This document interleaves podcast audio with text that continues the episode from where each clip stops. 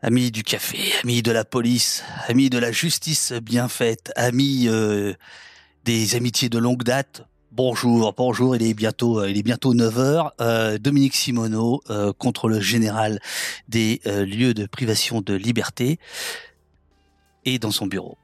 Et dans son bureau, euh, du côté de, du 19e arrondissement, je crois, qui est un bureau assez charmant, euh, puisqu'il est, il est orné de photos de prison. Hein. Euh, J'ai eu la chance, j'ai eu la chance d'aller la voir. euh, C'était, euh, c'était juste avant cet été, et euh, j'avoue, euh, super. Alors là, elle est inquiète parce qu'il y a le bruit de l'aspirateur dans son bureau, mais elle est là, elle est toute pimpante, euh, et on va pouvoir, euh, on va pouvoir discuter. On ne t'entend pas pour l'instant, Dominique. Attends, attends, c'est, attends, attends, attends, attends. Euh, hop. Non, c'est pas celle-là. Ah, hop. Ah ben voilà, David. Bon, bon, bon. Bonjour. bonjour, madame. Bonjour. C'est, c'est... Oh, Dominique Simoneau, elle est là. Oh, elle est là. C'est incroyable. Est-ce que vous entendez bien, Dominique, les amis? Est-ce que vous entendez bien? J'entends très bien. Et est-ce que dans le chat, on entend bien Dominique? Est-ce que tout va bien? Est-ce que le son est bon? Bonjour Dominique Simoneau. Bonjour, bonjour. Alors je- j'ai j'ai cru comprendre. Euh, alors, l'invité est fort basse. Alors, est-ce que tu peux parler un tout petit peu On fait des petits réglages en direct, ne t'inquiète pas. Bah, tu m'as dit de le baisser tout à l'heure. Alors, je le relève. Voilà. Alors là, là, ça- c'est mieux. est-ce que c'est mieux? Ouais, je, je, je, je pense que c'est mieux. Euh, je pense que c'est mieux. Ma chère Dominique, ne t'inquiète pas. C'est, c'est, ici, c'est le stream punk. Hein. On, on fait les réglages en direct. Hein. Euh, je ne m'en fais pas du tout. Bon, Euh, très bien. Voilà. Alors, je vais faire une petite introduction parce que figure-toi que cette vidéo, ce, ce live là que tu es en train de faire en direct, on va ensuite le transposer chez les copains de Blast. Ah Bah d'ailleurs, d'ailleurs Denis Robert, tu l'as, tu l'as connu aussi. Euh, C'est mon chef. Et toi, tu as été ma chef. Ouais, exactement. voilà, c'est la chaîne, c'est la chaîne. Bon, C'est la chaîne des chefs. c'est la chaîne des chefs. Voilà. Et donc, et donc, je fais une petite introduction et après on démarre. Il y a les polémiques à la con, les kartings de la pensée minute et il y a la réalité des geôles françaises. Dominique Simoneau, contrôleur général des lieux de privation de liberté. Une amie de longue date, on vient de le dire. Elle a été ma chef à Libération, au service police-justice dans les glorieuses années 90, les années 90, où on se fendait bien la gueule. Euh, et et c'est très difficile ensuite euh, d'avoir d'autres chefs, parce que c'est une chef un peu à part. Dominique, et après vous supportez pas les autres chefs, ce qui fait que travailler avec elle, ça vous rend un peu euh, associable. Enfin, elle va venir, elle va venir nous raconter maintenant ce que tu sais, ce que tu vois, ce que tu entrevois euh, des, des prisons euh, françaises, des lieux de privation de liberté. Et je sais que tu vas le faire comme tu sais le faire, euh, franche, sincère, rigolote et parfois en colère. Ouais. Tu as raison. Non, mais toi, tu arrives quand même à rigoler. Heureusement que je ris parce que sinon, je crois que on se flinguerait.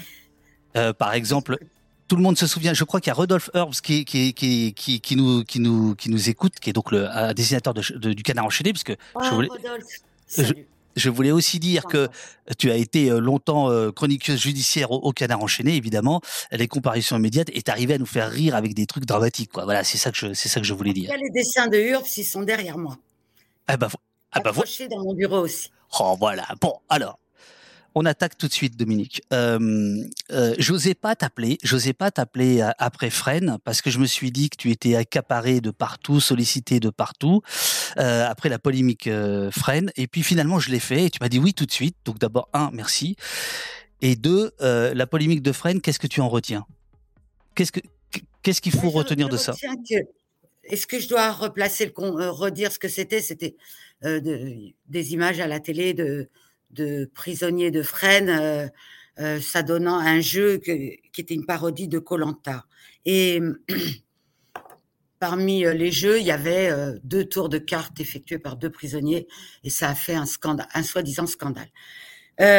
Moi, j'ai retenu, j'étais assez choquée de voir que des, élus de la République qui connaissent nos prisons, qui savent la surpopulation, qui savent les conditions lamentables dans lesquelles sont incarcérés les détenus en France, se permettent de dire c'est une honte, les prisons c'est le club Med, c'est l'hôtel 4 étoiles. Je me disais, bah dis donc, j'espère qu'ils ouvriront jamais euh, ni un club Med ni un hôtel 4 étoiles, parce que si ça doit ressembler à, à ce qu'on voit, nous, euh, le contrôle général quand on va en prison, et à ce qu'ils voient, eux, quand ils y vont aussi. Euh, ben, pardon, mais on est très loin du 4 étoiles, mais très, très, très, très loin. Et hum, j'avais trouvé ça euh, honteux. Donc, quand le journal Le Monde m'a demandé si je voulais réagir, j'ai dit oui tout de suite. Et j'ai parlé euh, dans la tribune que j'avais donnée au Monde d'hypocrisie, parce que d'abord, on connaît ces gens qui ont fait monter la polémique, connaissent l'état des prisons. Ensuite, euh, ils méconnaissent en revanche la loi qui se doit d'offrir aux détenus des activités plus intellectuelles, mais aussi des activités récréatives. Pourquoi? Parce que la prison, euh, on n'y on, défile plus euh, avec des robes de bure et des cagoules sur la tête. Et, et mais de fait, les conditions de détention, euh, on est revenu un peu au châtiment corporel, j'estime. Parce que quand on est à trois dans une cellule avec même pas un mètre carré d'espace vital par personne, enfermé 22 heures sur 24, avec souvent des cafards et des punaises de lit, euh, avec des rats dans la cour. Euh, vous savez, j'ai passé des heures euh, maintenant dans des cellules avec des détenus dans, dans ces circonstances, et franchement, mais c'est horrible et c'est honteux. Donc, cette polémique, au début, elle m'a beaucoup énervée et elle a beaucoup énervé tout le monde ici au contrôle et à tous les gens, je pense, qui connaissent la prison et qui sont pas de mauvaise foi. Et puis finalement, elle a donné l'occasion à beaucoup de monde de s'exprimer. Euh, elle s'est retournée, si vous voulez, et elle, on s'est mis à parler vraiment des conditions de détention. Donc, en cela, elle a eu du bon. Euh, le mauvais côté, je pense, c'est que là, les activités en prison qui déjà sont très restreintes en raison du nombre de détenus, euh, eh ben, vont encore se restreindre puisque le garde des Sceaux a dit qu'il allait regarder de plus près et qu'il faudrait de multiples autorisations euh, avant de pouvoir proposer une activité qu'elle passe par de multiples filtres, ce qui est déjà le cas. Euh, et donc j'ai peur que ça ralentisse et tous les acteurs de la prison ont peur que ça ralentisse, et je crois que c'est déjà fait, de beaucoup les activités proposées. Euh, quand euh, ces, ces, ces, activités, pourquoi, euh, pour toi, elles te semblent évidentes, hein, des, des, des, activités intellectuelles, de divertissement, etc. Mais elles ne sont pas pour tout un tas de gens. Il y, a, il y, a, tout un tas de gens qui ne comprennent pas pourquoi il y a ces, ces activités. En quoi elles sont importantes, utiles, nécessaires, en fait? Bah, C'est basique, mais il faut quand même le dire. T'as raison. Je pense que, enfin, je, je crois, que euh, la prison, d'accord, c'est fait pour punir, je suis d'accord. Euh, on prend tant de mois de prison, tant d'années de prison, on est puni, mais à l'égard de la société, on perd sa liberté. Je crois que pendant le confinement, chacun a pu apprécier euh, ce que c'était qu'une cette petite perte de liberté, de plus pouvoir aller et venir en dehors de chez soi, c'est pénible. Mais d'un autre côté, la, la deuxième jambe de la prison, c'est la réinsertion. Et la réinsertion, elle ne passe pas par laisser des gens enfermés 22 euh, heures sur 24 dans les conditions que j'ai décrites plus haut, elle passe par leur apprendre à vivre autrement, à, les réintégrer, à, faire en sorte que quand, quand, ils, quand ils sortent, pardon de la répétition, quand ils sortent de prison, ils soient en meilleur état que quand ils sont rentrés. Oui. Et pour ça. Et c'est pas le cas. Aujourd'hui, c'est pas le cas. Eh ben, c'est pas le cas euh, quand on passe 22 heures sur 24 dans une cellule à trois comme ça. Non, c'est pas le cas. Et quand on a la chance d'accéder, parce que c'est une chance en ce moment, et non un droit, ni même un devoir de la pénitentiaire, ils ne peuvent pas y arriver. Il y a trop de monde. Il y a trop de monde. Or, les prisons sont dimensionnées, euh, non pas par rapport euh, à leur nombre d'habitants réels, mais à leur nombre d'habitants euh, théoriques, c'est-à-dire à leur nombre de places. Et donc, il n'y a ni assez de surveillants, ni assez d'activités, ni assez d'enseignants, ni assez de médecins, ni assez de même de salles pour examiner les détenus. Et donc euh, attendre euh, euh, des mois pour se faire soigner les dents, attendre des mois pour là on, est allé dans une prison où, où un jeune homme a été diagnostiqué tardivement d'un cancer. il est mort, je dis pas, il, il serait peut-être mort de toute façon, mais là on a on n'a pas pu le soigner c'était trop tard. Enfin, on a pu le soigner, mais trop tard, parce qu'il n'y avait pas de voiture pour l'extraire de prison et l'emmener chez un spécialiste. Quant aux activités, elles sont essentielles en ce qui concerne la réinsertion. Donc, il faut savoir ce qu'on veut. Soit on veut une société dans laquelle la prison se résume à la vengeance. Mmh on se venge de quelqu'un, bah, il a fait du mal, bah, on lui fait du mal. Ok, moi, je, peux le comprendre. Euh, euh, n'importe qui peut le comprendre. Moi, je sais pas, euh, on touche à ma fille, j'ai envie de tuer. Bon, bah, ça, tout un chacun, c'est normal. C'est pour ça que la justice s'interpose. Ça, tout le monde le comprend. Eh bien, ça devrait être pareil pour la prison. On devrait comprendre que oui, ces gens sont privés de liberté euh, parce que la justice s'est entreposée entre les victimes et les auteurs.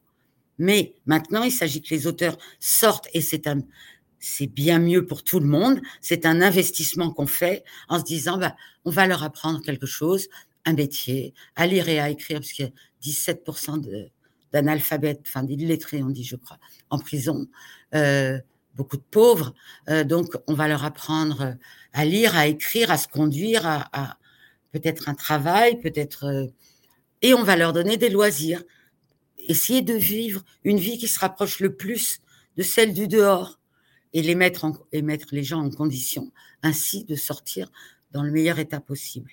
Et vu comme ça, je trouve que c'est assez logique. Alors, euh, sur, le, sur le site, on, va parler tout à l'heure de, ton, de ton travail et de, et de ce que c'est que le contrôle général des, lieux de privation de liberté. Mais là, on est obligé de continuer un peu l'état des lieux. Euh, je lisais le nombre de, de, places et le nombre d'habitants, puisque c'est comme ça que, que, que, vous parlez. Il y a en France aujourd'hui 60 700 places de mmh. prison et il y a combien de détenus? Presque 72 000 là. C'est ça. Donc il y en a 12 000 de plus que. Euh, alors, qu'est-ce qu'il faut faire par rapport à ça? Rien que cette question-là de surpopulation. C'est 12 000 de plus, pas par rapport à 60 000 places, mais par rapport aux seules maisons d'arrêt qui sont les seules surpeuplées. Donc c'est pour ça qu'on trouve des, maisons d'arrêt euh, que j'ai visitées, euh, Gradignan près de Bordeaux, 245% de suroccupation. C'est-à-dire un endroit où les surveillants nous ont confié parce que Pensons euh, aux surveillants. Deux secondes, arrêtons-nous là-dessus. Mmh les surveillants, par exemple, à la prison de Toulouse-Seyss, quand elle a ouvert, euh, ils étaient 1 pour 50 détenus. Ils sont maintenant 1 pour 150 détenus. Euh, qui d'entre nous accepterait de voir sa tâche triplée?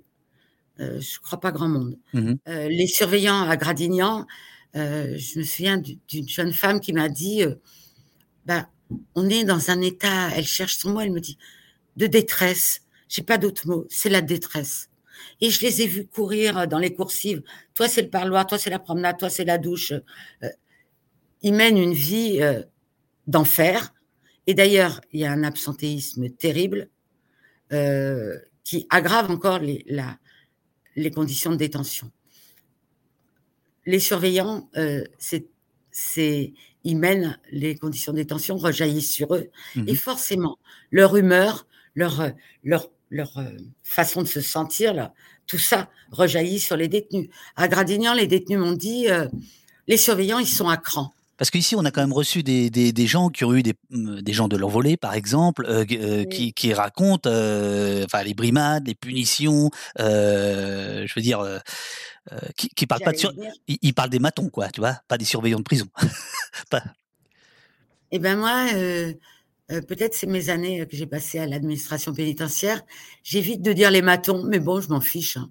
C'est, une époque où on parle. Oui, oui. Euh, je veux bien dire maton, ça me dérange pas non plus. Mais il faut, il faut savoir. Justement, j'allais venir à Gradignan. Les détenus m'ont dit, les surveillants, ils sont à cran. Il y a plein d'emmerdes avec eux, mais on peut pas leur en vouloir. On mmh finit par les comprendre. On est trop. Mmh on est trop. Ils, ils deviennent dingues. Et Bien sûr qu'il y a des violences en prison. Bien sûr qu'il y a des violences euh, entre détenus, des violences des détenus sur les surveillants et des violences des surveillants sur les détenus. C'est un fait. Alors, il y a quelque chose de, de pour moi, d'extrêmement touchant chez toi, c'est le fait que tu as commencé, en fait, euh, dans la justice quand tu étais toute, toute jeune, hein, euh, je crois à, la, à, la, à, la, PJJ, non, à la protection de la jeunesse. Non, non j'étais au, J'étais ce qu'on appelle maintenant CPIP, conseiller pénitentiaire d'insertion et de probation. Euh, j'étais euh, de celles et ceux qui aujourd'hui euh, accompagnent les détenus à leur sortie de prison, les contrôlent, les cadres, les aident et surveillent empêche ce qu'on appelle les sorties sèches, c'est-à-dire non encadrées. Donc, aujourd'hui, aujourd'hui d'ailleurs, il y a beaucoup de sorties sèches. Ouais. Et on sait qu'elles sont beaucoup facteurs de récidive. Aujourd'hui, par exemple, en vertu d'une espèce de nouvelle réglementation qu'on a vue récemment dans une des dernières prisons qu'on a visitées, euh, on ne peut euh, on ne peut récupérer son pécule de sortie, mmh. l'argent mis de côté, qu'à condition d'avoir un compte en banque. Euh, mais il y a des détenus qui n'ont pas de compte en banque, donc il y en a beaucoup qui sont remis sur le trottoir avec zéro. Expliquez-moi la logique. Alors, je, je me permets ce petit rappel historique. Parce que après, tu as passé un certain nombre d'années, on peut le dire, euh, chez les saltimbanques journalistes, etc. Et tu reviens euh, à, la, à, la, à ce domaine-là. Oui. Ce qui veut dire que tu as, as, quand même une vision sur, allez, on va dire 40 ans. Oui. Pourquoi C'est vrai. Pourquoi ce que tu nous dis là, tu aurais pu nous le dire il y a 40 ans? Je, je veux dire, pourquoi ça ne bouge pas? Qu'est-ce qui, explique l'indifférence politique, citoyenne, euh, autour de ces questions-là? En, quoi ça arrange tout le monde? Si ça arrange tout le monde, enfin. Parce que je trouve que on a d'un côté une classe politique qui fait appel à des bases, ce que j'appellerais des bases instincts. Euh, c'est-à-dire, ils flattent ce qu'il y a de plus mauvais chez nous tous. Euh, oui, la vengeance, mais ils ont fauté, eh ben, on va les punir. C'est, c'est finalement très au ras des pâquerettes. Mmh c'est ne pas aller, pas réfléchir, pas aller un peu plus loin dans la réflexion en se disant, bah, un détenu nous coûte aujourd'hui 110 euros au jour.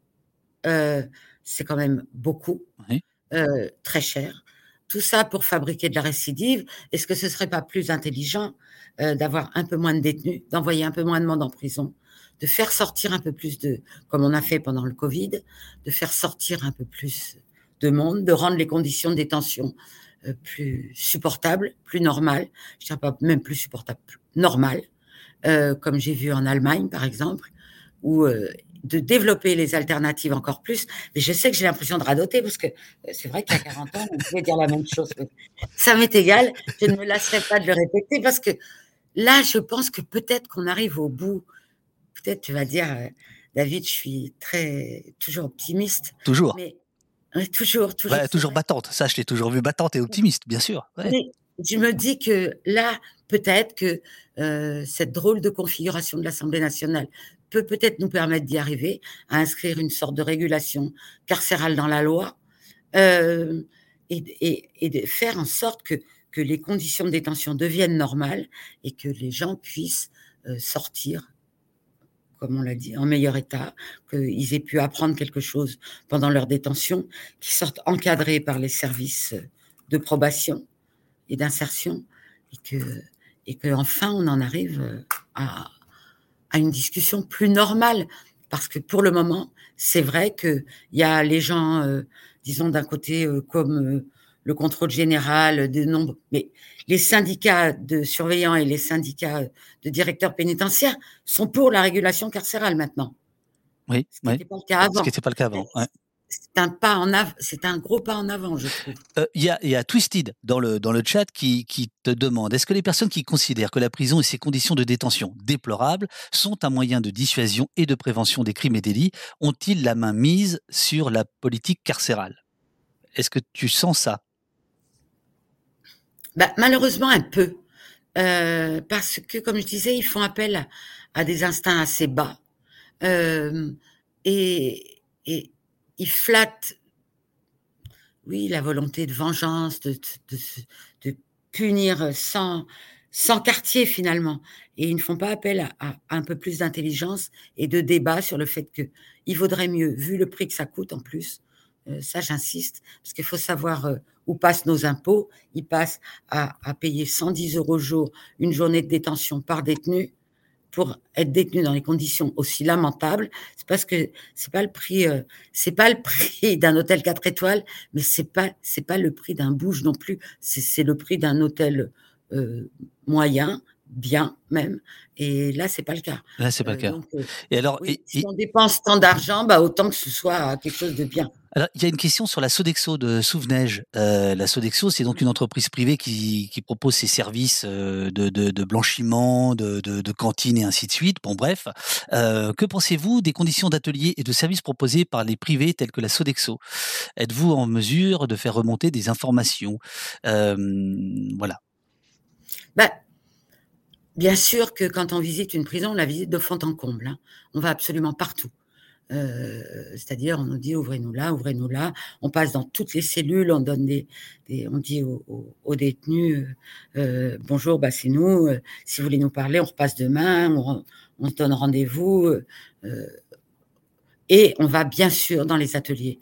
Et donc là, on examine très scrupuleusement combien sont payés les détenus, si les entreprises qui les emploient euh, les rémunérer à la tâche, c'est-à-dire à la pièce, ce qui est interdit, mais ce qui continue d'avoir cours. Et donc, on signale tout ça, oui, bien sûr. Bien euh, sûr. Euh, alors, bah, justement, puisque puisque tu parles de, de, de votre travail, euh, comment ça se passe exactement? C'est-à-dire comment comment vous déboulez dans une maison d'arrêt, dans un dans une dans une prison? Vous faites toc toc, vous arrivez par surprise, vous prévenez? Comment ça se passe? Non, on prévient pas. Moi, je suis pour ne pas prévenir. La loi nous permet soit de prévenir, soit de faire euh, ce qu'on appelle une visite inopinée. Moi, je suis à fond pour les visites inopinées euh, pour plusieurs raisons. D'abord parce que ça évite toute euh, trace de tout, soupçon de connivence, tout soupçon du fait que, si on prévient, le direct, la direction de la prison peut changer des choses. Mmh bien sûr. bon, comme ça, c'est plus. Mais donc, tu peux, à, partir de quelle heure tu peux débouler? Je, veux dire, à 6 heures du matin, tu peux arriver, boum boum, euh, bonjour, c'est moi. C'est minuit, hein. Je peux arriver à n'importe quelle heure. Donc, on arrive avec toute l'équipe, euh, on, tape à la porte et on dit bonjour, contrôle général des lieux de privation de liberté, euh, ouvrez-nous la porte. Et là, ça fait quoi, Gloops? Eh bien, curieusement, je m'attendais à ce que ça fasse hyper Gloops. Et c'est plutôt entrée bienvenue parce que, comme je l'ai dit tout à l'heure. Comme ça, les gens, euh, et comme ça, ils peuvent te dire, regardez dans quelles conditions déplorables on travaille. Ce qu'on nous fait vivre. Regardez ce qu'on vit. Mmh, mmh. Alors, je dis pas que c'est partout parce que il y a des endroits où on est plus ou moins bien accueilli.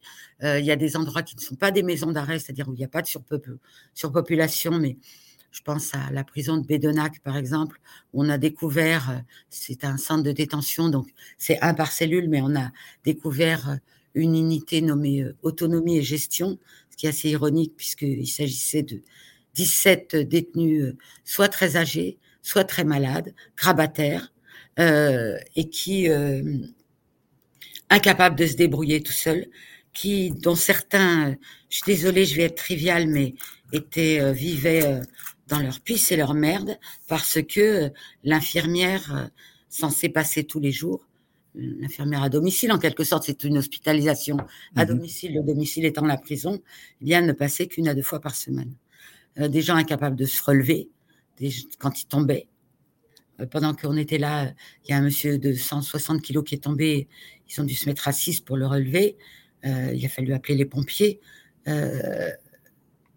et tout ça dans le silence total parce que le médecin qui s'occupait de l'unité appelait au secours depuis des années et a fini par démissionner. Alors là, peut-être que moi, j'étais pas dans cette mission, mais mes collègues, ils me l'ont tellement raconté que j'ai l'impression d'y avoir été. Et d'ailleurs, je vais y retourner bientôt là, euh, voir euh, ce qui a changé. Euh, ce que j'espère qu'il a changé. Et, et ben voilà, là, peut-être qu'ils ont été moins bien accueillis, euh, ou quand il y a des choses à cacher, on est sans doute moins bien accueillis. Pour le moment, moi, j'ai été bien accueilli. Euh, une fois à 10 heures du soir, mais euh, j'arrivais par surprise.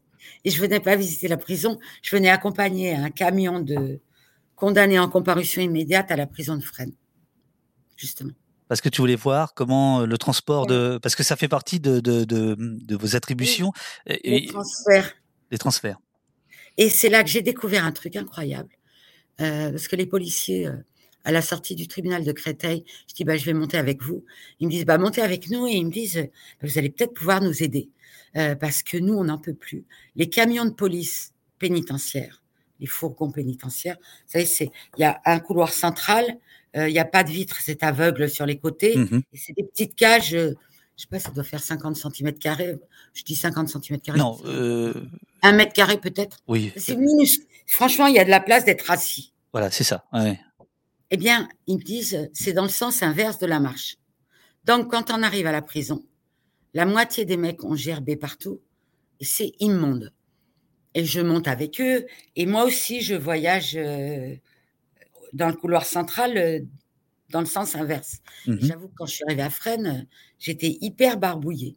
Et je l'ai signalé partout, alors je le signale ici aussi, mais sans que ça change grand-chose. Et je comprends pas comment ça, dans quel esprit pervers a pu jaillir l'idée qu'on allait transporter des gens euh, en sens inverse. Parce que quand on voit rien, euh, on voit pas quand ça va tourner, on voit pas quand il y a un dos d'âne, on voit pas, on voit. Et ben à la fin on arrive, mais on, est, on a hyper envie de vomir, c'est vrai. Sentier battant, euh, que je salue, euh, qui, je pense, parle d'expérience, nous dit et on, et on est menotté, voire entravé au Oui. pied dans ces box en plus. Eh ben si, bo- euh, Sentier battant. Sentier battant, bonjour. Si vous pouvez me dire, à votre avis, combien ça fait en mètres carrés le- Enfin, en Le, le box, quoi. Ouais, ouais, ouais. Oh, je pense que Kamel va te, va, répondre. C'est une cage. Moi, j'avais dit 50 cm, mais je- j'exagère. hein, C'est un mètre carré. Il, est, il, est, il est en train de répondre. Il y a un petit décalage entre le moment où on parle et le, et, et le, on et, le chat, mais on va, on va le, Merci en tout cas. on va le, on va, on va le voir. Alors, il y a plein de questions. Euh, ah, alors, le box fait 2 mètres carrés à peu près. Non, il met 2 mètres cubes. Non. Euh, 2 mètres cubes? Non, non, Bon, les- voilà, euh, je- bon, non. bon, je dois vous dire que d'habitude, on a un matos extraordinaire qui nous permet de tout euh, mesurer. Mais quand je sortais du tribunal, je n'avais pas euh, mon mètre sur moi et je suis assez approximative dans les distances. Alors, euh, vo- votre site, bon, euh, il est, il, il date un peu. Moi, j'aime bien. Il a un petit côté un Eh peu, ben- un peu désuet. Eh ben, eh ben, je vais te décevoir, David, car nous en sommes conscients et on est en train de le refaire. Je... On le trouvait un peu vieillot. Il est un peu vieillot, mais c'est, mais, mais c'est pas On grave. est en train de le refaire. Non, mais ça n'a aucune espèce d'importance. En revanche, ce qui est important, c'est que euh, vous publiez donc depuis 2008, c'est-à-dire, Oui. euh, puisque euh, je crois que Rachida Dati était très fière face à Hugo Bernalici, qui est dans le chat, Oui, pour dire que c'était elle, c'était elle qui avait euh, créé euh, le, le, le contrôleur général des lieux de privation de liberté. C'est vrai ou pas? C'est la réalité, mais enfin, elle y était un peu press- pressée par l'Europe et elle avait un peu tardé. Donc, euh, mais enfin, c'est vrai que c'est elle qui a signé, mais c'est vrai que c'était pas, c'était pas sa volonté euh, première. C'était pas de gaieté de cœur. Ah, bah, tu vois, elle, Oh, elle- peut-être si. bon, bref, Euh, elle l'a vendu comme euh, sa création. Bon, br- bref. Depuis 2008, vous publiez sur votre site un peu désuet, mais on s'en fout bien, euh, vos rapports, vos rapports de, vos rapports de visite. Euh, dans, dans, alors, il y a, il y a toutes sortes de, de, de visites, dépôts euh, et ou geôles des tribunaux, euh, centres de rétention administrative. Il faudra qu'on en parle parce qu'il y a beaucoup de gens qui m'ont Oui. demandé qu'on en parle ensemble. Des locaux de rétention de- douanière, des locaux de garde à vue, des établissements de santé, des centres éducatifs fermés, des établissements pénitentiaires, etc., etc., etc. C'est des milliers de recommandations que vous avez faites, euh, si j'ai bien Oui. compris. Voilà, des Et Tu vas milliers. me demander, vous allez, tu vas me demander le pourcentage. J'ai été mal élevé, j'ai été élevé par une, une dénommée Dominique Simoneau qui m'a dit il faut aussi poser des questions pénibles. Alors je te pose la question pénible. À quoi vous servez? Merci. euh, alors, euh, Eh ben, d'abord, on sert. euh, je pense que quand même, le fait que, premièrement, ça c'est un peu nébuleux, mais le fait qu'un regard extérieur obligatoire existe, je pense que déjà ça sert. Bien sûr. Euh, ensuite, c'est vrai que comme ça, euh, c'est vrai qu'il n'y a pas de grand soir. Et je mets au défi quiconque là de nous préparer le grand soir euh, des prisons et des lieux de privation de liberté.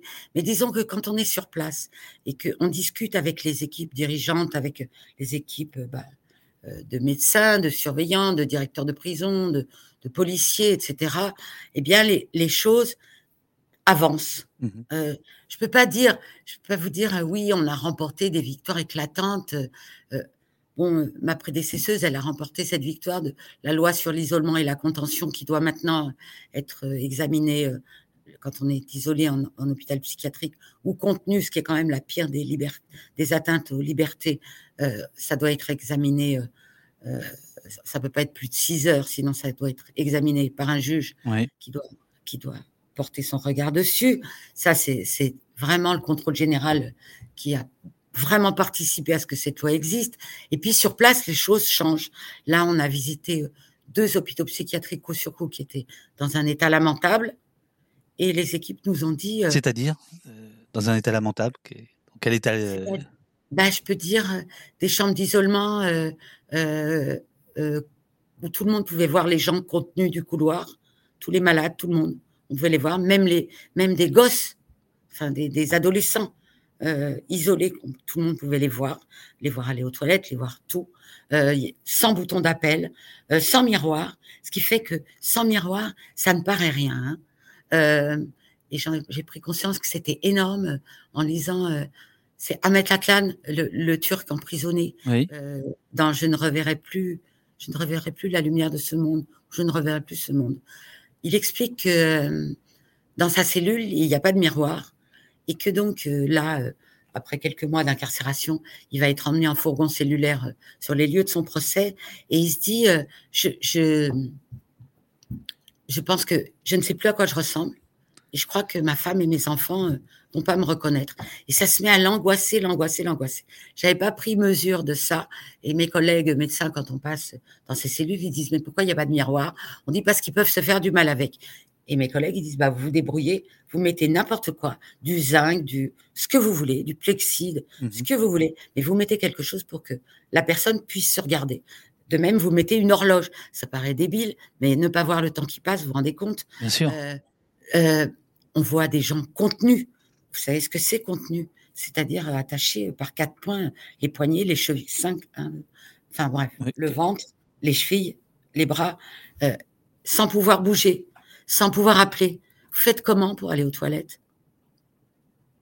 Vous faites comment par exemple, quand euh, vous rencontrez euh, euh, des services d'enfants fous, ce qui est très pénible à visiter. Bien sûr. Et que vous vous rendez compte qu'ils n'ont pas, pas d'heure d'enseignement. Presque pas d'heure d'enseignement. Pourquoi? Pourquoi eux qui devraient en avoir plus, comme dans les centres éducatifs fermés d'ailleurs, comme dans les prisons pour mineurs, où il n'y a pas d'enseignement? Il y a, par exemple, les profs en prison dans les centres éducatifs fermés ont les mêmes vacances scolaires que les autres profs. Mais est-ce que c'est pas profondément débile? D'ailleurs, là, j'ai rendez-vous avec le ministre de l'Éducation, avec tous les ministres qui s'occupent de la jeunesse, et je vais mettre ce sujet sur le tapis parce que c'est absolument scandaleux. Et puis, outre le fait que c'est ridicule. Je comprends pas que depuis des années, on n'ait pas pu créer un statut de prof qui tienne compte du fait que des enfants et des adolescents enfermés, ils ont besoin justement parce qu'ils sont fragiles, parce que de plus d'heures de cours, de plus d'enseignements peut-être que d'autres, en tout cas au moins d'autant, bien sûr, pas de 8 heures par semaine. Euh, comme tu, tu, vas rencontrer des ministres tout à l'heure. d'avancer? voilà, sur place, je veux dire, les deux services de psy dont je viens de parler, ils ont changé leur pratique, mais ils ont été fantastiques, je dirais. En prison, donc tu veux dire que d'un point de vue d'un point de vue local en fait ça agit. Ce que vous faites agit. Mais euh, euh, d'un point de vue euh, national, national du, du, du, débat du changement est-ce que tu penses que vous, vous pouvez avoir du poids ou pas? C'est la même question se pose à la défenseur des droits etc c'est-à-dire que ben, je, Qu'est-ce que tu veux que je réponde? Est-ce que je vais te dire non je, pense que je sers à rien. Non. Euh, oui, moi j'espère de tout mon cœur. J'espère parce que euh, en ce moment, c'est vrai que le, les victoires paraissent lointaines parce que l'énorme sujet du moment, c'est le désert médical des psychiatres dans les dans les hôpitaux psychiatriques et c'est euh, la surpopulation carcérale. Mmh c'est pas deux choses qu'on va régler en deux minutes. Mais non, bien sûr. La surpopulation carcérale, euh, ça fait des années, c'est vrai, qu'on en parle. Je ne comprends pas pourquoi, dans un pays qui se pique de tant d'audace et de tant de, droits de l'homme et, qui se glorifie en permanence de son passé euh, glorieux, euh, de son siècle des Lumières, on n'entende pas ce discours, alors qu'en Allemagne, qui ont un passé, euh, qui a un passé récent moins glorieux que le nôtre, hein, mmh eh ben, ils ont inscrit à l'article 1 de leur constitution le respect de la dignité humaine. Et quand j'ai visité leur prison, je ne veux pas dire que je vais pas m'extasier sur une prison, parce que ça, quand même, j'en suis loin. Mais disons que c'est un endroit qu'on parcourt en se disant, ben c'est je n'ai pas honte. Je déteste, je, n'aime pas voir des gens enfermés. Mais alors, parce que après, il y, a deux possibilités. Il y a la possibilité euh, qu'on entend euh, en règle générale, il faut construire des nouvelles prisons, il faut créer des nouvelles places pour éviter la surpopulation, ou à l'inverse, il y a l'idée de dire les, peines alternatives euh, ou comme en Allemagne, enfin essayer de, de, moins enfermer les gens. quelle est ta position par rapport à ça, toi? Bah devine, David. la deuxième. la première, moi, j'ai un exemple très parlant, c'est la prison de Lutherbach qui a ouvert en décembre dernier euh, et dont se vante beaucoup le gouvernement et qui avait été promise par Michel Alliot-Marie en 2008. Hein. Donc, euh, voilà, le faut calcul du... est fait, voilà mmh, mmh. combien de temps il faut. On nous promet 15 000 places de prison, là, le gouvernement actuel. Mais c'est un jeu de bonneto euh, absolument très amusant si on veut, euh, ces 15 000 places, personne ne comprend d'où elles viennent. Est-ce que c'est les 15 000 promises par Nicolas Sarkozy, les 15 000 promises par François Hollande, les 15 000 promises par Emmanuel Macron premier? Euh, Est-ce que c'est un reste des 15 000 promises par euh, Nicolas Sarkozy? Je veux dire, ce programme des 15 000 on en entend parler, on, il faut faire les calculs pour voir où sont euh, qu'est-ce que c'est que ces 15 000 qu'on nous promet? Là, je trouve qu'il y en a eu une réponse absolument scandaleuse du garde des Sceaux sur la prison de Gradignan, surpeuplée à 245% et qui dit euh, c'est pas grave parce que dans quatre ans, euh, un nouvel établissement sera sorti de terre. Enfin, pendant quatre ans, on va laisser les gens vivre comme des poulets de batterie. Dominique, je, ne mange plus de poulets de batterie parce que je trouve ça dégueulasse. Je suis sûre que parmi les gens qui écoutent, beaucoup ne mangent plus de poulet de batterie. Mais là, on laisse des êtres humains vivre comme des poulets de batterie. Tu, viens de parler à plusieurs reprises du garde des Sceaux. Le garde des Sceaux, c'est Dupont-Moretti, on est bien d'accord. C'est lui qui t'a nommé. C'est lui qui, qui, a, qui a donné mon nom au président de la République. C'est lui que j'ai admiré, mais vraiment euh, incroyablement en tant qu'avocat. Et je, je, me disais, euh, je me disais, euh, quand il a été nommé, ben voilà, enfin, enfin, un garde des Sceaux qui va faire quelque chose pour les prisons. Et je pense qu'il a été rattrapé euh, par, la... réelle politique. Oh, par la réelle politique. Attention, si, si, c'est le moment de sortir les, dossiers.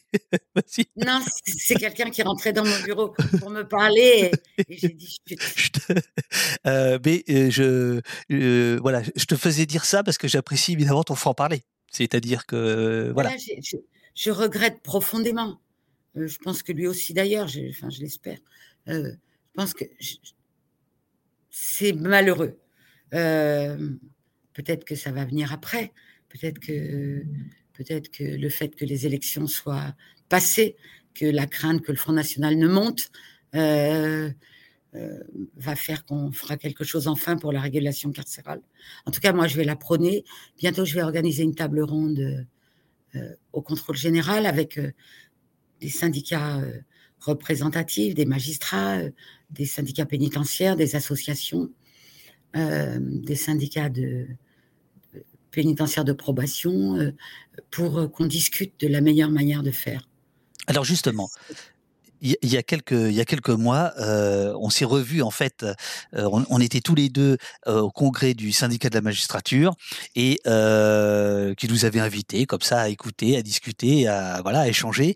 Et tu t'es levé comme une seule femme, tu t'es levé et tu leur as dit à tous ces gens du syndicat de la magistrature, donc euh, classé à gauche, de gauche, des magistrats de gauche, pourquoi vous ne venez jamais voir en prison Et tu as rajouté, oui, je sais, euh, tous mes amis magistrats vont en prison, j'ai des amis formidables, sous-entendu, euh, vous foutez pas de ma gueule, euh, ne, me faites pas croire que vous venez.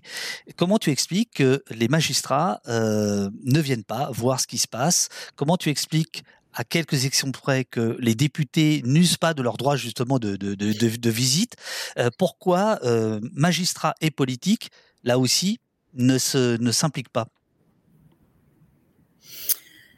Euh, je fais une petite parenthèse pour les parlementaires parce qu'en ce moment ils font un gros effort et ils y vont beaucoup. Les magistrats, c'est incompréhensible.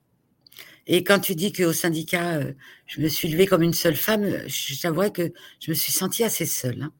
Parce que devant moi, il y avait des avocats, ils n'ont pas moufté non plus, alors que, bon, enfin bref. Euh, ah non, c'était super courageux. Hein. En plus, dans ce grand auditorium de, de bah, du, du, tribunal de justice de Paris. Je me suis dit, ma vieille, si tu vas pas, t'es plus rien du tout. Donc, je me suis dit, vas-y. Et j'y suis allée. C'est vrai que c'était un moment, waouh. et parce que quand j'étais journaliste, tous les ans, euh, je m'amusais, si je peux dire, à faire ce papier. J'appelais les prisons et je disais depuis quand vous n'avez pas vu un magistrat? Je ne parle pas d'un magistrat dans les locaux administratifs et dans les salles d'audience euh, réservées euh, aux audiences internes à la prison. Je parle d'un magistrat dans les cellules, en détention. Et chaque fois, c'est personne. Jamais. Alors, il y a des exceptions, je les connais, il y en a mais disons qu'elles sont rares, parce que depuis que j'ai fait cette interpellation, puis j'avais fait une autre interpellation dans Le Monde en disant, mais allez-y, allez voir. Euh, j'ai reçu des tas de mails de magistrats qui me disent, moi j'y vais. Ben, je dis, bah, dans ce cas-là, monsieur, madame, ça vous était pas destiné, euh, cette adresse. Donc euh, voilà, bravo. Et puis je discute avec eux. Et pourquoi les autres n'y vont pas? Ils disent qu'ils n'ont pas le temps. Moi, je dis que distraire une journée, une journée par an de sa précieuse vie, est-ce que c'est beaucoup? Euh, pour aller voir euh, Je trouve que c'est quand même la moindre des choses d'aller regarder où on envoie les gens. Alors depuis, euh, j'en ai beaucoup discuté avec des magistrats qui me disent non, tu te trompes parce que ou vous vous trompez. ah oui, maintenant que attention. bah, les tues, je les ai gardées. euh, parce que il y a le moment du procès, le moment de la décision, euh, et puis le moment de la prison. Et même si on visite la prison, euh, ça changera pas notre décision. Moi, je pense que la comparution immédiate, qui est une justice expéditive et qui que je rêve de, de voir réformer un jour avant ma mort, euh, ça m'étonnerait, mais enfin bon, on sait jamais, euh, qui est la principale pourvoyeuse de cellules. C'est ça. Euh, oui, quand on juge euh, des gens euh, lors d'audiences qui durent jusqu'à 2 heures du matin, 1 heure du matin, minuit, je pense pas qu'on soit vraiment en état de juger. Et je pense quand même que la moindre des choses, même à cette heure-là, c'est de se dire, mon Dieu, j'ai visité cette prison il y a six mois, euh, j'ai vu ce qu'il en était. Est-ce que c'est possible d'envoyer quelqu'un encore là-dedans? Moi, je le dis euh, partout où je passe dans les cours et tribunaux. Je le dis aux magistrats parce que je le pense profondément. Quand on atteint un certain taux de surpopulation, ça devient, euh, moi je dis obscène, mais ça devient aussi dangereux. Euh, c'est mettre en danger et les détenus et les surveillants. quand on était à Gradignan cet été, il y a un type qui a mis feu à sa cellule. Il est mort. Son co-détenu ne vaut guère mieux. Ça aurait été de nuit. Euh, peut-être que d'autres cellules auraient pris feu à côté. Peut-être le temps euh, d'intervention aurait été plus lent. Euh, je trouve que c'est vraiment prendre un risque énorme. là, on vient de visiter une d'autres prisons qu'on a visitées où, des risques existent, oui, de mise en danger. Alors peut-être que c'est pas le mot juste euh, au sens du code pénal, mais c'est le mot juste, euh, en tout cas euh, pratiquement. Les, les, les, centres de rétention administrative, est-ce que tu voulais visiter Enfin, vous les visiter C'est quoi, c'est quoi l'état, c'est quoi l'état des lieux? Et j'ai lu l'autre jour euh, un papier que nous avions écrit en 1996, euh, puisque nous avons passé toi et moi des folles nuits à l'église Saint-Bernard pour les, les, enfin voilà pour les sans-papiers, les dix grévistes de la faim, etc. Euh, donc euh, bah voilà, ma question elle est, elle est... J'annonce à ceux qui s'en souviennent que Moussa Sissoko a eu ses papiers, le dernier.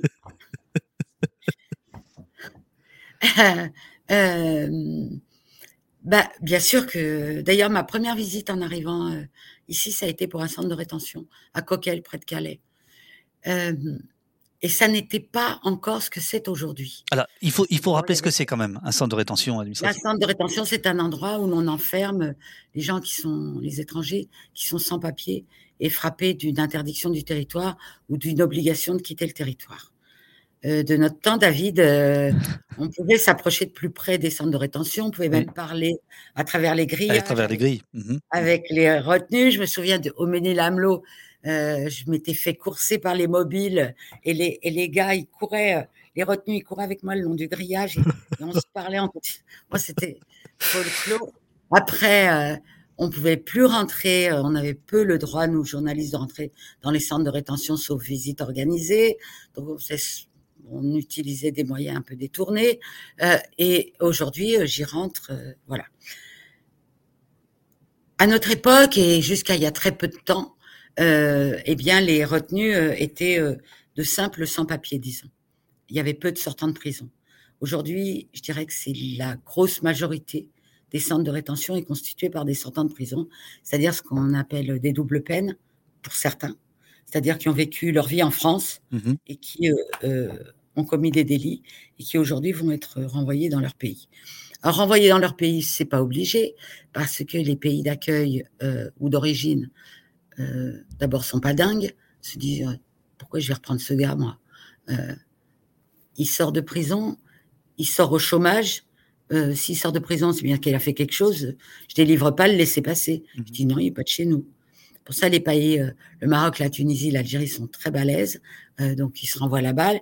Et donc nous, on, on proteste chaque fois parce que la rétention administrative, elle est prévue elle était de 8 jours, puis de 15 jours, puis de 1 mois, puis maintenant elle est de 90 jours. Mmh Or, les centres de rétention n'ont pas bougé dans leur conception très carcérale du lieu.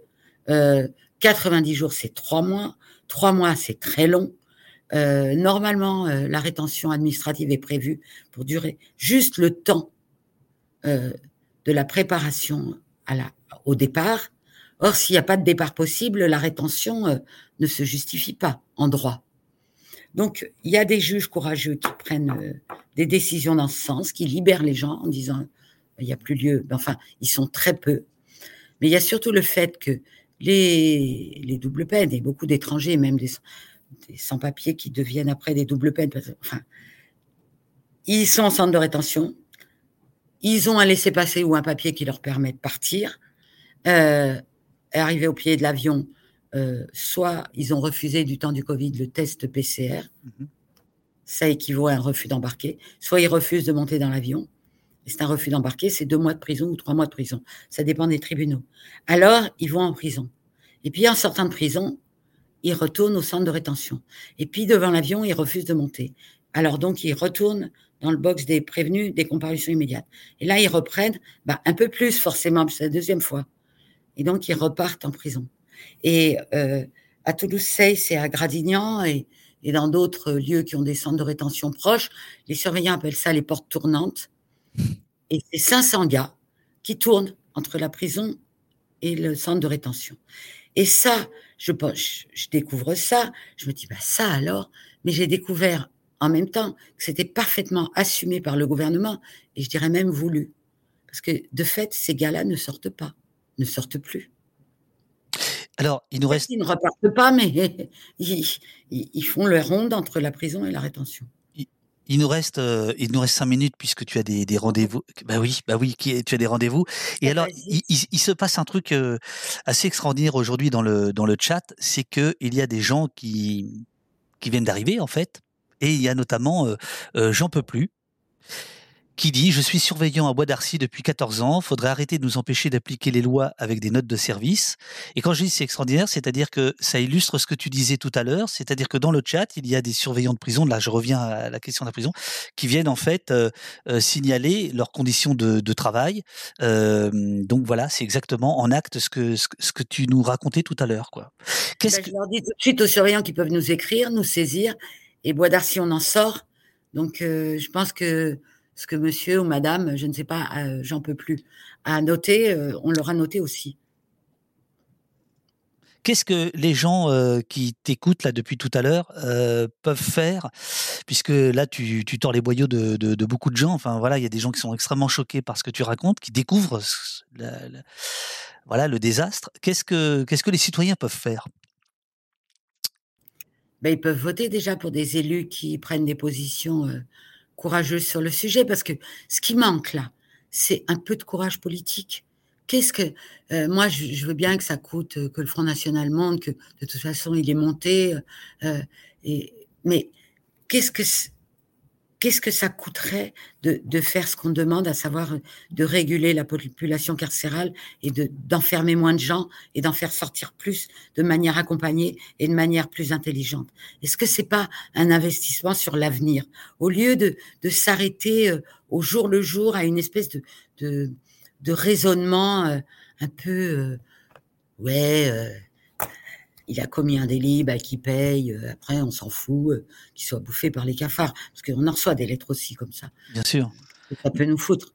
Bah, ça nous fout, madame, monsieur, que c'est beaucoup d'argent public dépensé pour ensuite créer de la catastrophe. Donc, voilà. Qui, qui a, le... plus de placements extérieurs, de gens qui terminent leur peine dans ces fermes extraordinaires d'Emmaüs, euh, comme à Moyambry, ou, ou euh, euh, bah, ils ne peuvent pas, certes, ils ne peuvent pas sortir sauf permission, mais ils vivent libres dans un espace délimité où ils font, où ils apprennent un métier, des métiers de, du maraîchage, par exemple.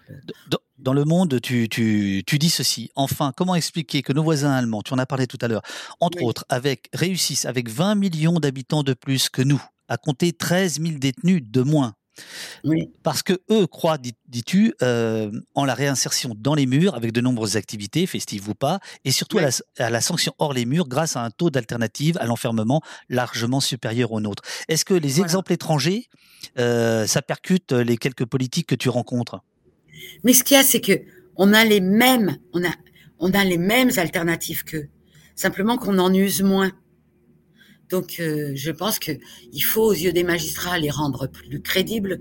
Certainement, ces alternatives. Enfin, ça fait tellement de temps qu'on le répète que maintenant, c'est vrai que ça devient lassant. Euh, faut agir là. C'est comme en amour. Hein. Les mots, ça suffit pas. Euh, et donc, moi, j'appelle le gouvernement, le président de la République. Je lui ai écrit dans ce sens d'ailleurs à agir, mais qu'il fasse quelque chose, bon Dieu, parce que on court à la catastrophe là. Et je vous dis un truc grave, euh, la direction de l'administration pénitentiaire est elle-même très inquiète hein, du nombre de détenus et du fait qu'elle euh, va plus pouvoir tenir, euh, du fait que les surveillants n'en peuvent plus, donc on, un taux d'absentéisme et d'arrêt maladie qui grimpe, et que dans le même temps la population carcérale grimpe, et que ça devient, mais mais c'est on n'a jamais compté autant de détenus.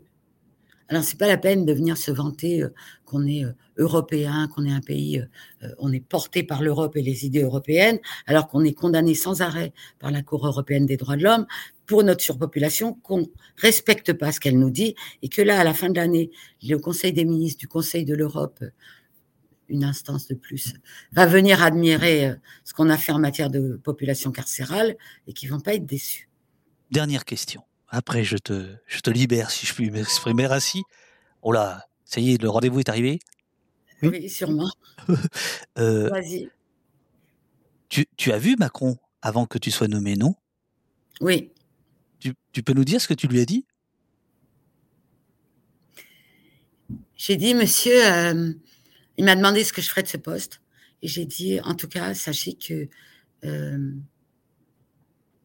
je sais pas si ça se répète ce qu'on dit au président, mais tant pis. Je lui ai dit, vous aurez que des emmerdes avec moi. Et je lui ai dit, euh, en tout cas, je serai libre, archi libre, parce que euh, vous voyez mon âge. Euh, je n'ai pas demandé ce poste, je n'ai pas postulé. Après ça, après, quand j'en aurai fini, je ne demande rien. Je ne veux pas de carrière. Je prendrai une retraite méritée, j'estime. Et donc, je n'attends rien. Donc, n'attendant rien en retour, eh bien, ma parole sera entièrement libre. Eh ben, tu, Eh ben, tu l'as prouvé. Tu l'as prouvé ce matin. Je t'aime, je t'embrasse. bah, à ton rendez-vous. Merci beaucoup. Bravo, madame. Alors, attends, euh, reste deux secondes parce que généralement, les gens nous, nous remercient, euh, enfin, te remercient. Merci, madame. Alors, majuscule, bravo, madame. Et bim, dit Veuve Chico. Merci infiniment pour cet entretien et votre travail au quotidien, dit Sabrina. Bravo, Dominique. Bravo, dit euh, Jamé. Euh, voilà, bravo, merci, etc., etc., etc. Voilà, ça n'arrête pas. merci, merci beaucoup.